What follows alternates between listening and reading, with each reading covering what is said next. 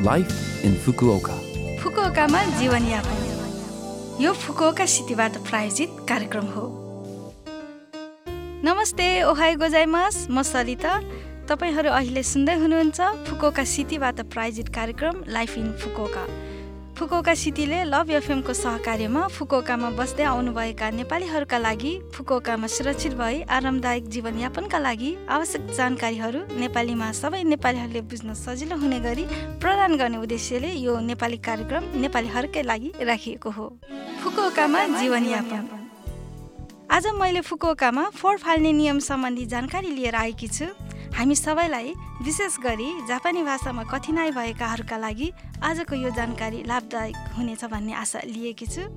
Fukuoka सिटीको फोहोर मैला व्यवस्थापन सम्बन्धी आफ्नै नियमहरू छन्।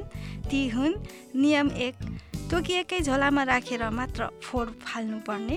नियम दुई राम्रोसँग फोहोर छुट्याएर मात्र फोहोर फाल्नुपर्ने। र नियम तिन तोकिएको समय र स्थानमा मात्र फोहोर फाल्नुपर्ने। फुकुका सिटीमा फोहोर फाल्न तिन किसिमका झोलाहरू प्रयोग गरिन्छ। रातो निलो र पहिलो रङको झोला।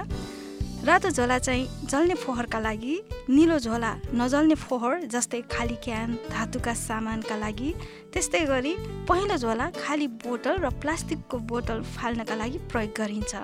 यी झोलाहरू तपाईँले सजिलै सुपरमार्केट कन्भिनियन्स स्टोरमा किन्न सक्नुहुन्छ र यी झोलाहरू पन्ध्र लिटर तिस लिटर र पैँतालिस लिटरको साइजमा पाइन्छ। त्यस्तै तोकिएको समय र स्थानमा फोहोर फाल्न तपाईँ आफू बस्ने एरियामा कहिले र कहाँ फोहोर फाल्ने भन्ने राम्ररी जानकारी राख्नु पर्दछ सामान्यतया जल्ने फोहोर फ्याँक्ने हप्ताको दुई पटक नजल्ने फोहोर फ्याँक्ने महिनाको एक पटक त्यस्तै प्लास्टिक बोतल र खाली बोतल फ्याँक्ने पनि महिनाको एकपटक हुन्छ। अनि नियमअनुसार फोहोर सूर्यास्तदेखि भन्नाले अँध्यारो भएदेखि रातको बाह्र बजेभित्र फाल्नु पर्दछ। ठुला साइजको फोहोर फ्याँक्ने नियम अलिक बेग्लै छ। पहिलो त ठुला साइजका फोहोर भन्नाले फर्निचर होम एप्लाइन्सेसहरू हुन्। जुन फोहोर फ्याँक्ने झोलामा नअताउने वा फोहोरका झोला च्यातिने गरी गरौँ जस्ता सामानहरू पर्दछन्। यस्ता फोहोर फाल्न ठुलो आकारका फोहोरको आवेदन सेन्टरमा फोन गर्न आवश्यक हुन्छ। यदि तपाईँलाई पनि ठुलो साइजको फोहोर फाल्नु छ भने यो नम्बरमा सम्पर्क गर्न सक्नुहुनेछ। फोन नम्बर जेरो नौ दुई सात तिन एक एक एक पाँच तिन फेरि एकपटक जेरो नौ दुई सात तिन एक एक एक पाँच तिन।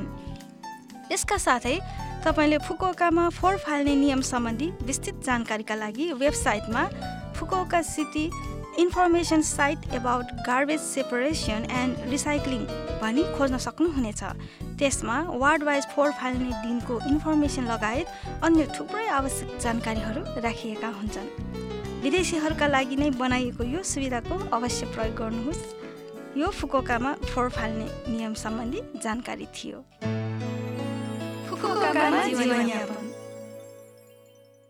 आशा छ यो हप्ताको लाइफ इन फुकोका कार्यक्रम तपाईँहरूलाई रमाइलो नै लाग्यो होला। फुकोका सिटीबाट प्रायोजित यो नेपाली भाषाको कार्यक्रम तपाईँले हरेक हप्ता बिहिबार बिहान आठ चौवन्नबाट सुन्न सक्नुहुन्छ।